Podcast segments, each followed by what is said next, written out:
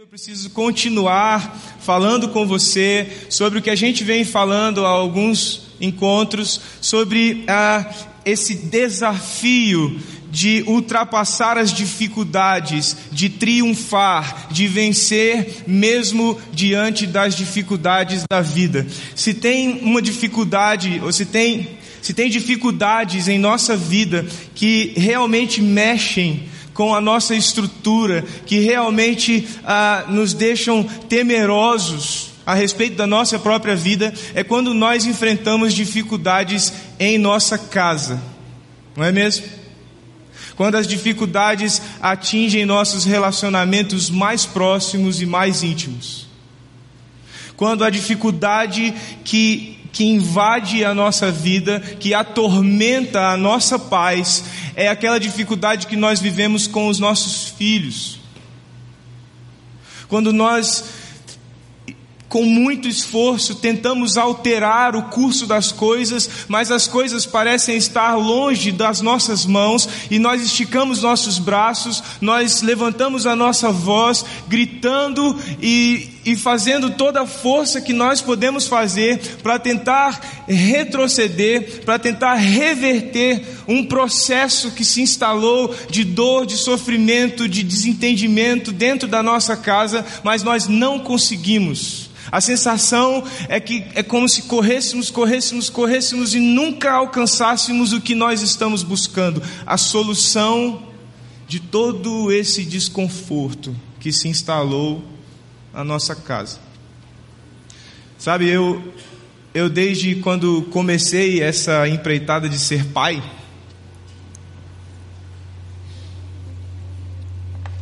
eu me preocupei muito em como eu ia lidar com o meu filho, o primeiro que chegou, e depois eu fui descobrindo que estava chegando mais aí.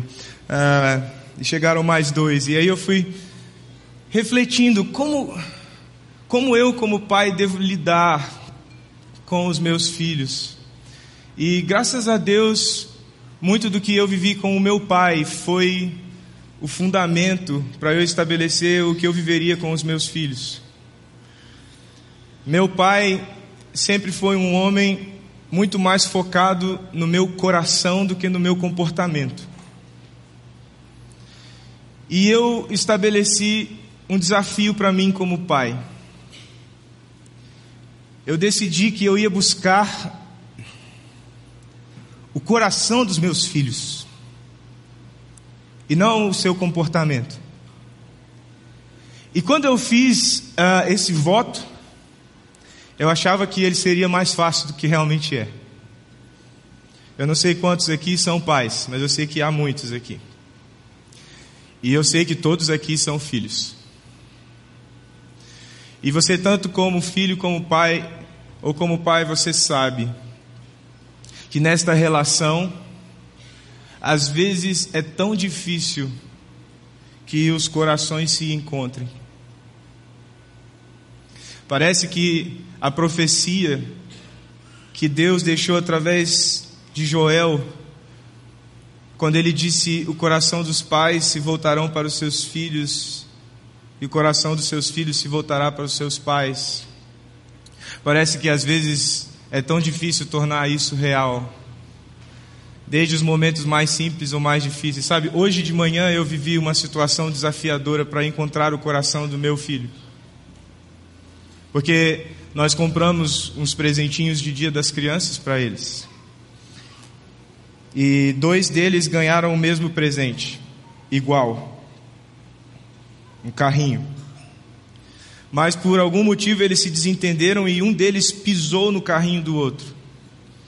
E o carrinho já está quebrado. Nós compramos ontem e já não dá mais para brincar com o carrinho.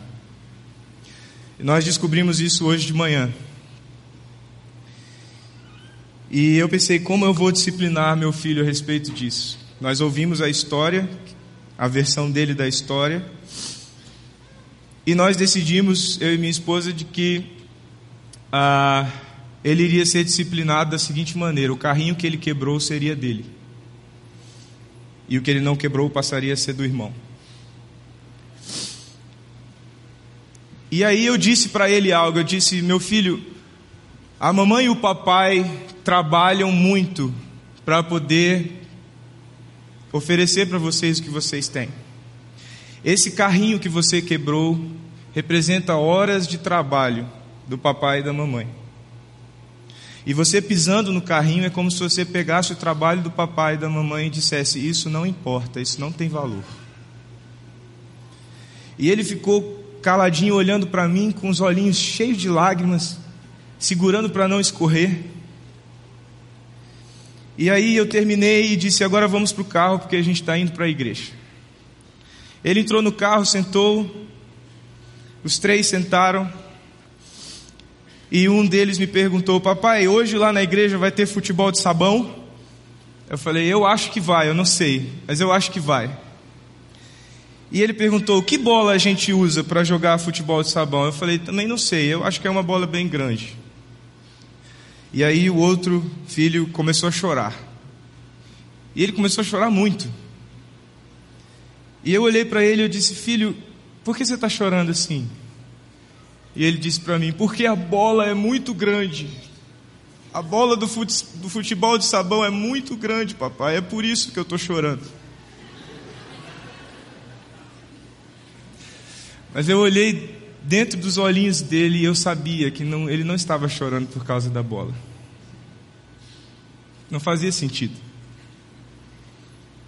E eu disse: Meu filho, você não está chorando porque a bola é grande. Eu vou dizer porque você está chorando e você diz para mim se eu acertei. Você está chorando, filho, porque você está arrependido de ter pisado no carrinho do seu irmão, não é? E aí ele chorou mais e disse: É, papai. Eu falei, filho, você fez errado. Mas tudo que o papai queria era esse momento que você dissesse: Eu me arrependi de ter feito algo errado. Porque eu sei que entristeceu meu irmão, meus pais e a Deus. Eu disse: Filho, agora acabou. Não existe mais tristeza entre nós, não existe mais decepção entre nós. Você se arrependeu. E é isso que importa. Eu quero falar com você hoje sobre o real problema. Porque muitas vezes o desafio para nós diante dos problemas é exatamente descobrir qual é o problema. Às vezes nós estamos dentro de um contexto tão atribulado, dentro de ventos de tantos lados diferentes, de ondas que vem de todos os lados. E às vezes nós estamos perdidos no meio de tanta coisa, sabendo que há um problema, mas às vezes não conseguindo alcançar de fato esse problema para resolvê-lo.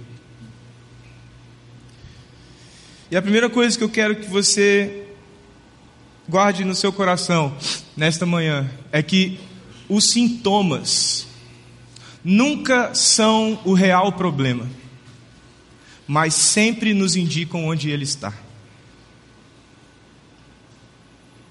Não trate o que é sintoma como problema, trate o sintoma como sintoma, mas saiba que se há um sintoma, há um problema.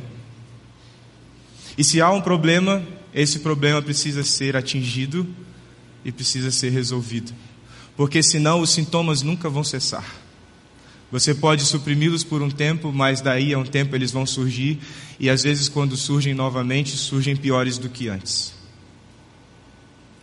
E eu quero caminhar com você nesse entendimento desta manhã por um momento bíblico, por uma através de uma história bíblica. Se você estiver com a sua Bíblia, abra sua Bíblia no Evangelho de Marcos, capítulo 9. Eu vou usar um texto que eu sei que é que a minha amiga Soraya ama. Porque eu já vi falar sobre esse texto muitas vezes e eu não poderia deixar de dizer que o que ela disse sobre esse texto é fundamental ah, sobre o que eu vou dizer hoje a respeito dele.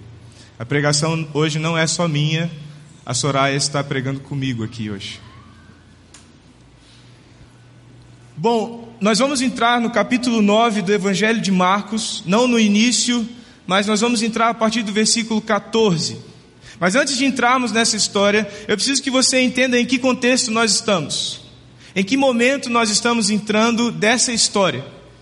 No capítulo 9 do Evangelho de Marcos, a abertura desse capítulo é um dos momentos mais fantásticos do ministério de Jesus. Um momento que não foi para as multidões, um momento que foi para a intimidade.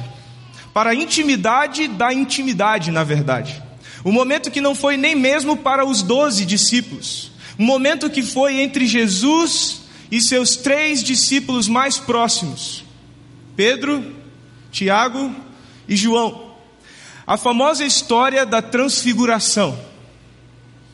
Aqueles três homens estavam separados dos outros nove, junto com Jesus, em um momento singular do ministério de Jesus, eles presenciaram algo que eles jamais poderiam conceber por conta própria, imaginar que os olhos deles presenciariam uma cena como aquela.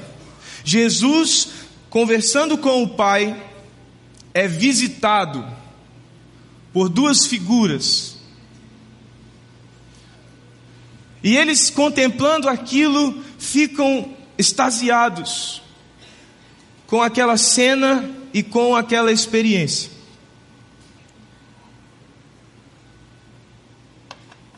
Esses três homens, junto com os nove homens, formando os doze discípulos, já haviam caminhado bastante com Jesus.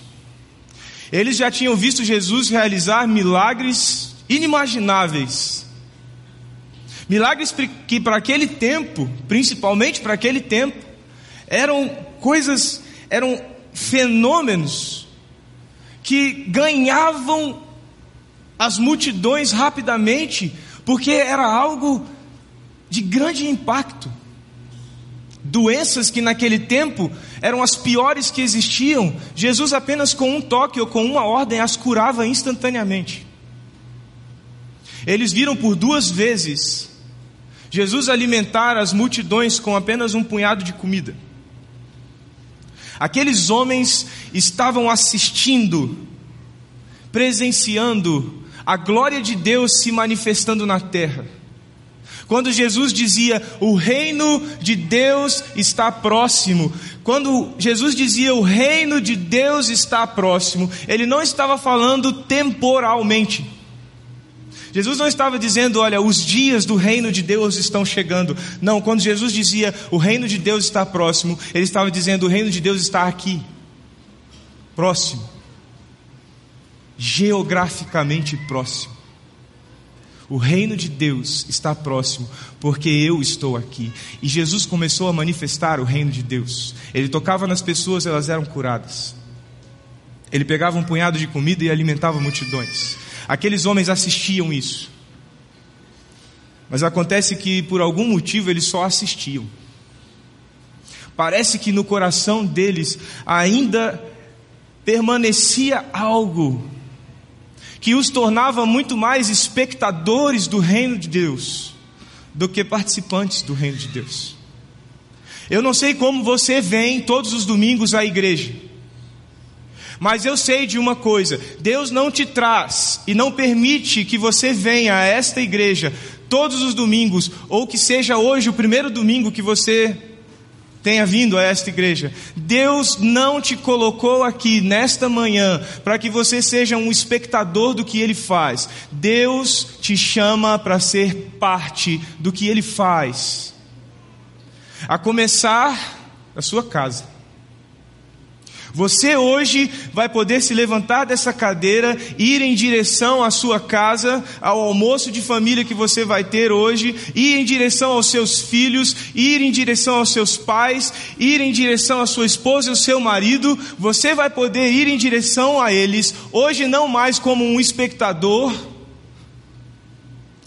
ou como aquele que espera que Deus faça algo mas você vai poder levantar hoje e ir para a sua casa como alguém que, em nome de Deus, estará capacitado a fazer algo. a respeito da sua casa, a respeito da sua dificuldade, dos seus desafios, dos problemas, sejam eles quais forem, que você esteja enfrentando. Jesus e seus três mais íntimos saem desse momento. E agora nós entramos na história desta manhã. Eles estão voltando do Monte da Transfiguração. E quando eles voltam, diz assim o Evangelho de Marcos, capítulo 9, versículo 14, acompanhe na sua Bíblia ou acompanhe aqui no telão. Ah, eu peço, antes de entrarmos, mais um, mais um, um pedido para você. Muitos de vocês conhecem essa história, eu sei disso, principalmente a Soraya. Mas eu queria convidar você a fazer um exercício de tentar ter contato com essa história hoje sem pré-definições. Ok? Tente lê-la o mais pré, o menos predisposto possível. Tente lê-la como se você estivesse vendo essa história a primeira vez.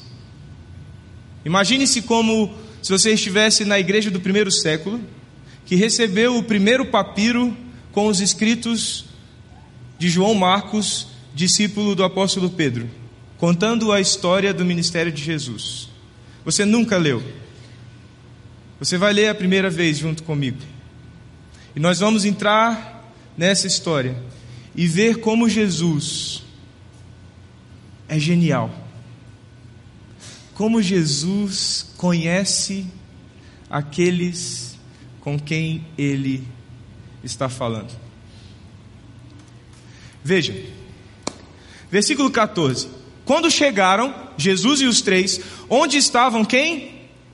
Os outros discípulos, viram uma grande multidão ao redor deles e os mestres da lei discutindo com eles. Então veja, Jesus desceu do Monte da Transfiguração, os três companheiros de Jesus, ainda em estado de choque pelo que eles viram naquele monte acontecer, tudo o que eles viram e presenciaram ainda uh, tomando o coração deles, talvez alguns, algum deles sem palavras, sem, até com medo de perguntar, até com medo de saber mais alguma coisa do que era aquilo, eles ainda processando toda aquela imagem, toda aquela experiência, eles se deparam com um grupo, um grupo de antigos representantes de Deus e os novos representantes de Deus. Os mestres da lei, que já eram tradicionalmente considerados pela população em geral como aqueles que discursavam a respeito de Deus e que discursavam, deveriam discursar a partir de Deus, mas muitos deles não faziam isso e era evidente que eles discursavam muito mais a partir deles mesmos do que em nome de Deus. Mas eles eram os mestres da lei, é o que a Bíblia diz. E eles estavam junto com esses outros discípulos de Jesus, que mais recentemente começaram também a ser vistos como representantes de Deus porque andavam com Jesus. E as pessoas os associavam ao que Jesus fazia. Está uma roda e uma forte discussão. Jesus chega com os seus com o restante dos seus discípulos. E aí o Evangelho de Marcos nos diz: Logo que todo o povo viu Jesus, ficou muito surpreso e correu para saudá-lo. Jesus já era famoso, Jesus já era conhecido pelo que ele estava realizando naquela região. E então, quando, quando todos chegam perto de Jesus, Jesus faz uma pergunta. Perguntou Jesus. Eu quero que você grave aqui. Esta é a primeira de apenas duas perguntas que Jesus faz durante toda essa história. A primeira pergunta que Jesus faz é: o que vocês estão discutindo? Qual é a questão que está gerando tudo isso aqui? Por que vocês estão nessa situação? Por que vocês estão se degladiando? Essa pergunta pode recair sobre nós hoje. Porque eu imagino Jesus olhando para minha casa, para sua casa e fazendo essa pergunta: O que está acontecendo aí dentro? Por que vocês estão assim? Por que esse desentendimento todo? Por que essa separação? Por que toda essa mágoa? Por que, por que isso? Por que vocês estão aí, do jeito que estão? Jesus perguntou. Um homem, versículo 17: Um homem no meio da multidão respondeu: Mestre, eu te trouxe meu filho, que está com um espírito que o impede de falar. Jesus pergunta: por que vocês estão discutindo? Provavelmente, eu imagino aquela, aquela pequena bagunça, aquela pequena multidão, todos falando ao mesmo tempo, um tentando falar mais alto que o outro. Jesus, quando chega, há aquele silêncio momentâneo, porque todos se voltam para ele para saudá-lo, e enquanto há esse breve silêncio, Jesus pergunta por que vocês estão discutindo, e então, aproveitando ainda o resto desse silêncio, um deles corajosamente toma a frente e diz: Senhor, eu tenho um problema. Eu tenho um problema. E eu imagino que este homem respondeu isso e tomou a frente para dizer isso, porque estes todos homens, mestres da lei, discípulos de Jesus, estavam se degladiando sobre o que realmente estava acontecendo com esta criança, com este menino, com este filho. Ou como solucionar este problema. Como solucionar uma questão que ninguém estava conseguindo solucionar. Nem o pai, nem os mestres da lei, nem os discípulos. Todos discutindo. Temos um problema. Como vamos solucionar? E este pai continua dizendo: eu, Jesus, eu tenho um problema, meu filho está com um espírito que o impede de falar. E esse espírito, onde quer que o apanhe, joga-o no chão, ele espuma pela boca, range os dentes e fica rígido. Jesus, eu estou com um problema. Meu filho está dessa maneira. Por causa de um espírito que toma o seu corpo e faz dele o que bem entende, e o meu filho deixa de ser meu filho, e eu fico presenciando este fenômeno, esta cena, esta manifestação, e eu não quero que isso aconteça, mas eu não sei o que fazer a respeito desse problema. Talvez você hoje não viva um problema ah, tão aterrorizador como este de chegar em casa e ver alguém da sua família tomado por um espírito imundo. Ou talvez o espírito que tomou aqueles que estão na sua casa, ou a sua casa, não seja tão hollywoodiano quanto esse. Talvez ele seja mais tímido. Ou talvez ele Saiba que se ele for um pouco mais disfarçadamente, a chance dele permanecer ali aumenta. O fato é que os problemas que surgem na nossa vida, as questões, os momentos difíceis que tomam a nossa atenção, muitas vezes, e eu falo isso não te acusando, eu falo isso confessando Muitas vezes nós não sabemos o que fazer mesmo. Muitas vezes eu não sei como resolver. Eu não sei como atingir o problema e acabar com ele. E este homem disse: Eu estou com esse problema. E eu pedi ajuda aos mais recentes. Aqueles que andam contigo e que por andar contigo eu esperava que fizessem o que o Senhor faz. Ele diz assim, ó: Pedi aos teus discípulos que expulsassem o espírito, mas eles não conseguiram. Uma das coisas que eu mais temo como pastor é alguém chegar com um problema no meu gabinete. e eu simplesmente não consegui ajudar. Não consegui interferir no sentido de Deus mudar aquela situação. E infelizmente, eu sinto isso quase que diariamente.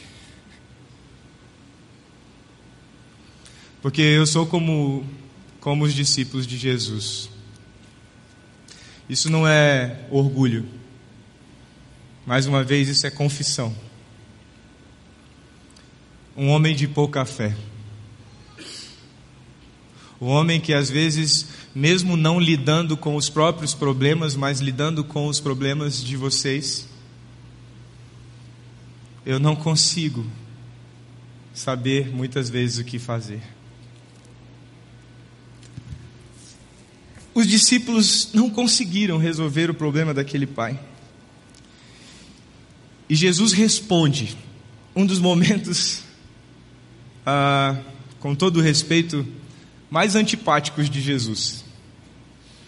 Tem momentos em que Jesus não é realmente uma pessoa muito legal, assim.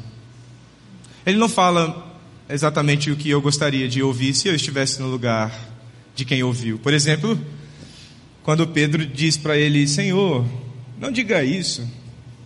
Está tudo indo tão bem, o Senhor está fazendo milagres, o Senhor está famoso. Agora vem com esse papo de eu vou morrer, eu vou ser crucificado, vão me condenar, vão me torturar. Senhor, tem pena de ti. E Jesus sabe o que, que diz para Pedro? Para longe de mim, Satanás. Você já pensou você ser chamado pelo seu grande amigo de Satanás? Isso não é muito legal. Jesus, de vez em quando, não era muito legal nos moldes que nós esperamos que alguém seja legal com a gente. E esse é um dos momentos. Jesus olha para o Pai, desesperado, olha para os discípulos e para os mestres da lei, parados, todo mundo olhando a cena e a conversa e se sentindo assim, delatados pelo traidor. Quer dizer, a gente tentou resolver, não resolvemos. Agora ele vai e conta para o tio que a gente não deu conta. Jesus olha e diz: geração incrédula. Grave essa declaração. Geração incrédula. Até quando estarei com vocês? Até quando terei que suportá-los? Está vendo como não é muito legal? Coloque-se no lugar dos discípulos. E pense Jesus falando isso para você. Até quando terei que estar com você? Você ia para o canto chorar com certeza. Você ia falar: Nossa, essa doeu. Acho que eu vou desistir. E então no final ele diz: Tragam-me o um menino. Tragam-me o problema deste homem. Tragam-me. Então eles trouxeram, diz o versículo 20. Quando o Espírito viu Jesus, o que que o Espírito fez? Imediatamente, imediatamente causou uma convulsão no menino. Este menino caiu no chão, começou a rolar, espumando pela boca. Show! Imagina, imagina a situação. O pai traz o menino. Os mestres da lei resolvem? Não. Os discípulos de Jesus resolvem? Não. Jesus chega. O pai vai até Jesus e diz: Olha, seus discípulos não resolveram. O que você acha que todo mundo espera de Jesus? Ele vai resolver. Os mestres da lei não resolveram. Os discípulos não resolveram. Então, vamos à última instância. Ele vai resolver. Porque se alguém pode resolver, ele vai resolver. E aí, Jesus manda trazer o menino. Quando o menino chega, o que que acontece? Convulsão, rola no chão, espuma a boca. Satanás, que dominava a vida daquele rapaz, estava tentando ridicularizar Jesus, estava tentando tirar Jesus do foco, fazer com que Jesus deixasse de olhar para o problema e olhasse somente para o sintoma. Só que o problema é que se, tratar, se tratarmos só os sintomas, não resolvemos o problema. Mas se tratarmos o problema, os sintomas todos vão embora. Não é assim?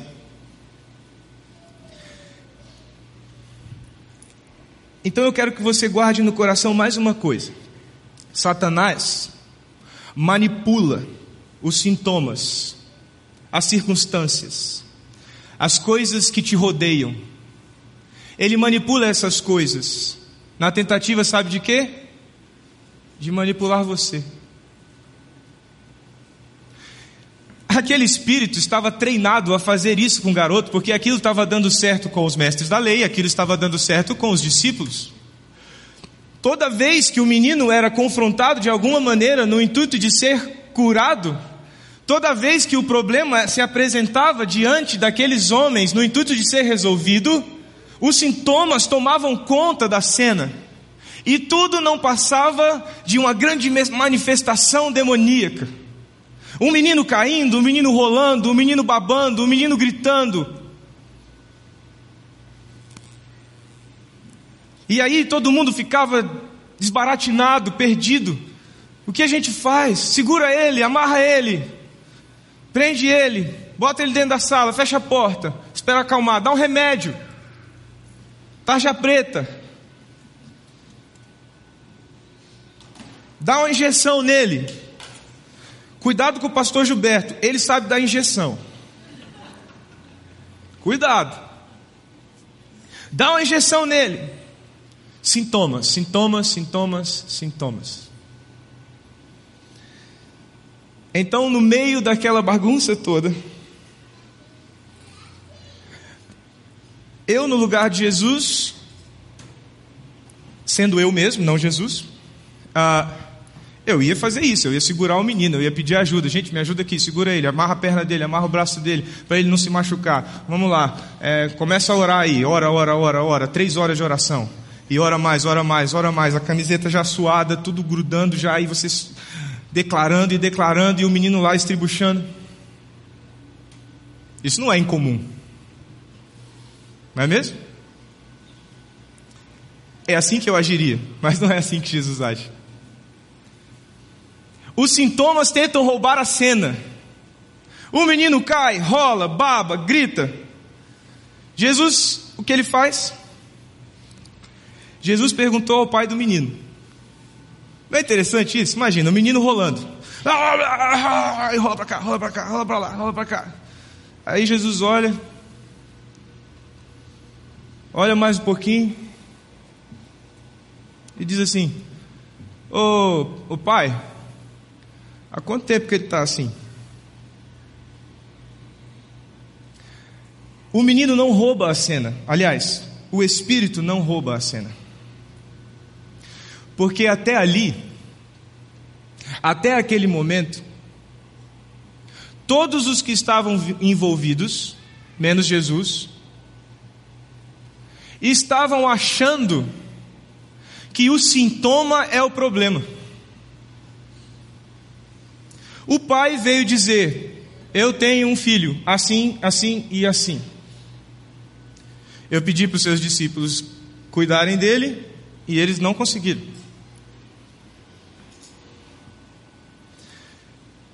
Nesse momento, Jesus começa a conduzir todos da cena ao real problema e não aos sintomas. Jesus perguntou ao pai do menino: Há quanto tempo ele está assim? E eu imagino o pai respondendo com muito constrangimento. Ele diz a Jesus: Desde a infância. Silêncio. Essa resposta faz este homem confrontar algo dentro dele. Eu estou convivendo com isso desde a infância do meu filho.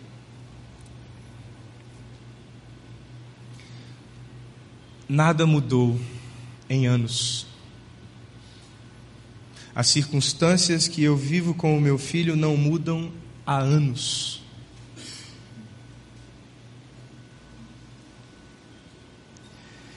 E sabe Jesus, versículo 22, muitas vezes esse espírito tem lançado no fogo e na água para matá-lo. Mas, se podes fazer alguma coisa, tem compaixão de nós e ajuda-nos.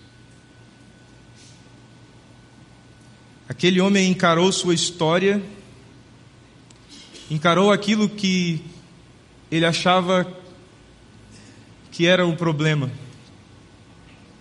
Mas nesse momento parece que todo o protagonismo do seu filho tomado pelo espírito imundo vira uma cena coadjuvante. Jesus está conversando com ele. Você acha que o menino parou de estribuchar, gritar e babar? Não. Provavelmente o menino estava ali do lado deles, estribuchando, gritando e babando. Mas Jesus está conversando com o pai desse menino, dizendo: quanto tempo ele está assim? Desde a infância. Esse espírito tenta matá-lo desde a infância. Mas, se podes, no coração daquele homem existia muita dúvida, talvez porque os mestres da lei não resolveram, os antigos representantes de Deus não resolveram. Os discípulos de Jesus não resolveram, os novos representantes de Deus não resolveram. Ele não resolveu. Ele é o Pai. E quem é pai aqui sabe, quando nossos filhos têm problema, tudo é como se tudo virasse uma foto daquelas que tudo fica preto e branco e somente uma parte da foto é colorida. É mais ou menos assim que acontece. Quando nossos filhos estão vivendo um problema, tudo sai de foco. E o problema do nosso filho toma a nossa atenção, o nosso coração, a nossa oração, a nossa dedicação. Imagine com que frustração esse pai estava lidando há anos de ver seu filho naquele estado e não resolver o problema. E não sanar aquela dor. Talvez em algum momento ele tenha até equivocadamente pedido que o Espírito invadisse seu próprio corpo ao invés de seu filho. Quantos de nós não pensamos isso quando nossos filhos estão doentes? Com três meses de vida, meu filho mais velho foi diagnosticado com sopro no coração, e não aquele sopro inocente, que geralmente acaba com, a, com o passar dos anos, mas um sopro que era caso cirúrgico. Meu Deus, quando eu ouvi aquilo, tudo, a minha esposa diz, a vida ficou cinza. Nada tinha graça mais.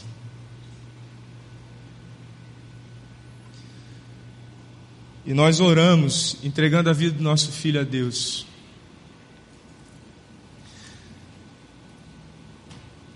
pedindo a Deus que livrasse desse problema. Este homem está lidando com essa esse temor, essa falta de fé.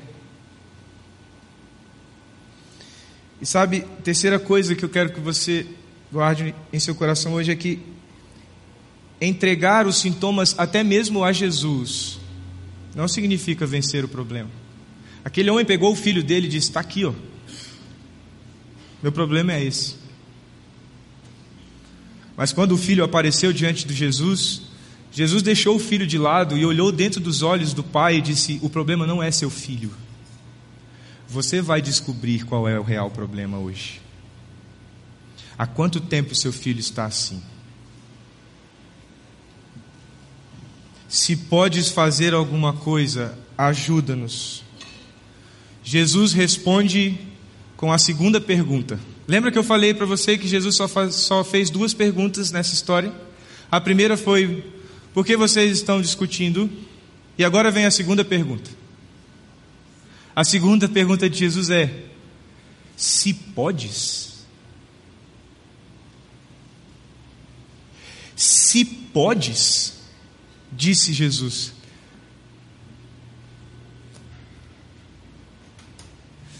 Você está vendo qual é o seu real problema?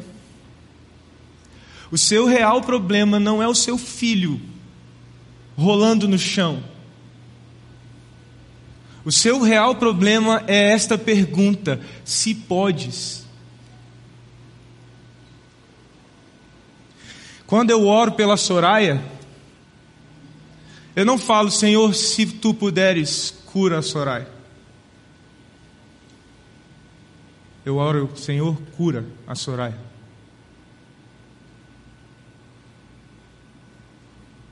Mas muitas vezes, diante dos nossos problemas, dos problemas que vivemos, das dificuldades que enfrentamos, parece que até mesmo a nossa oração é aquela coisa tímida e não tímida porque nós somos humildes, tímida porque nós não temos coragem de entregar de fato o problema nas mãos de Jesus, crendo que Ele tem poder para alterar tudo. Jesus disse: Se podes, tudo é possível aquele que crê. Não sou eu que estou dizendo isso. É Jesus Cristo de Nazaré que declarou a um homem incrédulo, diante de uma multidão de homens incrédulos, que não resolveram o problema deste homem incrédulo, porque tratavam-se todos eles de homens que não criam. Mas Jesus está dizendo a eles, está dizendo através deles a nós nesta manhã: tudo é possível ao que crê. Não há problema na sua casa, não há problema no seu casamento casamento, não há problema com o seu filho que ele não possa resolver, que ele não possa alterar, não há história que ele não possa mudar. Não importa quanto tempo você viva da mesma maneira, não importa quão difícil a sua questão seja, tudo é possível aquele que crê. Imediatamente. Por isso eu pedi para você ler a história como se estivesse lendo a primeira vez. Se você estivesse lendo a primeira vez e você lesse essa parte, Jesus volta-se para o Pai e diz: Tudo é possível aquele que crê. E em seguida viesse a palavra imediatamente. O que você espera que venha em seguida ao imediatamente? Imediatamente o menino foi curado, levantou e ficou tudo bem. Não foi isso que aconteceu, sabe por quê? Porque o menino estribuchando no chão, babando e gritando era o sintoma. Não era o problema. O que aconteceu imediatamente à declaração de Jesus não foi o menino se levantar de onde estava. Leia comigo o que aconteceu imediatamente depois da declaração de Jesus. Imediatamente, o pai do menino exclamou: e você pode trocar este verbo exclamou sem medo. Você pode dizer imediatamente o pai do menino foi curado. E ele disse: Creio. Ajuda-me a vencer a minha incredulidade. Agora eu sei que o problema do meu filho é porque eu não creio é porque eu não assumi o meu lugar na vida dele. É porque eu não depositei a minha vida em ti, mas queria depositar a dele. Pais, vocês querem o coração dos seus filhos? Vocês querem o coração dos seus filhos diante de Deus? primeiro deu de vocês a Ele. Porque a palavra de Deus diz para nós ensinarmos o menino no caminho onde ele deve andar e não o caminho. Nós andamos com eles. O mesmo caminho que nos é proposto é o caminho que nós propomos às nossas crianças. aquele homem foi curado da sua incredulidade. Ele disse: Creio, ajuda-me a vencer a minha incredulidade. Acabou o problema. O momento entre este homem e Jesus se encerra. E então, agora que o problema está resolvido, então Jesus se volta para o sintoma e diz assim: Quando Jesus viu que uma multidão estava se ajuntando, repreendeu o espírito imundo, dizendo: Espírito mudo e surdo, eu ordeno que o deixe e nunca mais entre nele. O espírito gritou, agitou-o violentamente e saiu. O menino ficou como morto, ao ponto de muitos dizerem: Ele morreu. Mas Jesus tomou-o pela mão e o levantou, e ele ficou em pé.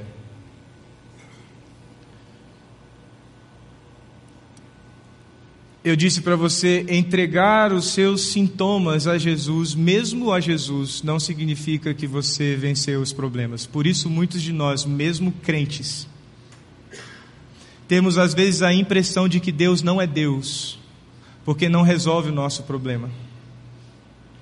Mas é porque muitas vezes nós estamos só colocando diante de Jesus os sintomas. E Jesus está esperando você aprender que os sintomas apontam para o problema. Os sintomas não são o problema. Jesus tem paciência de esperar que você aprenda, cresça, aprofunde-se com Ele. Jesus não é um torturador que vê você sofrer e deixa você sofrendo. Jesus é um professor que sabe que até mesmo no seu sofrimento há motivos para se gloriar. O apóstolo Paulo aprendeu isso na própria pele.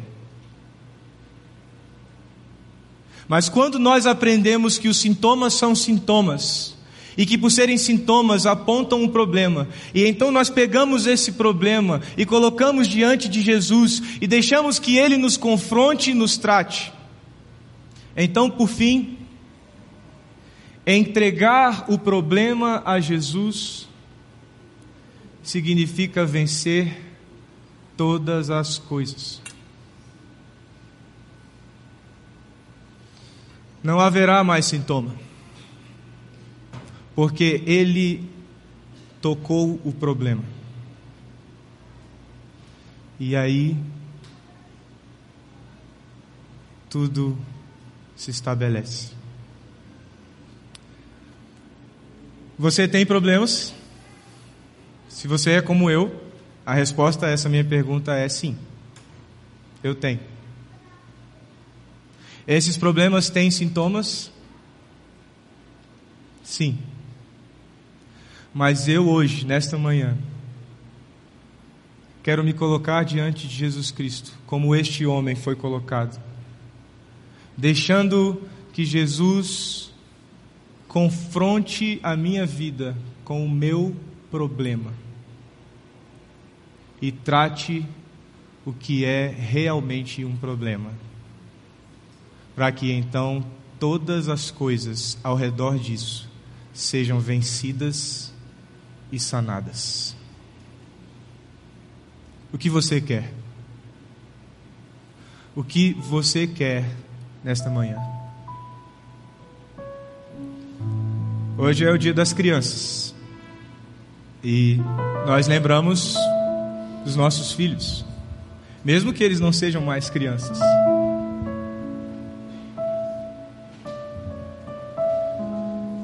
E hoje eu foquei muito nesse, nessa relação.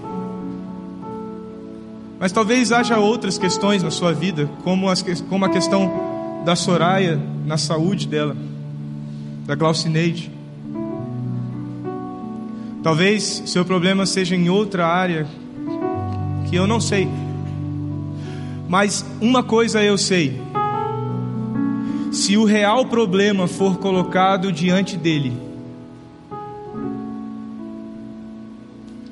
você poderá vencer todas as coisas ao redor do seu problema.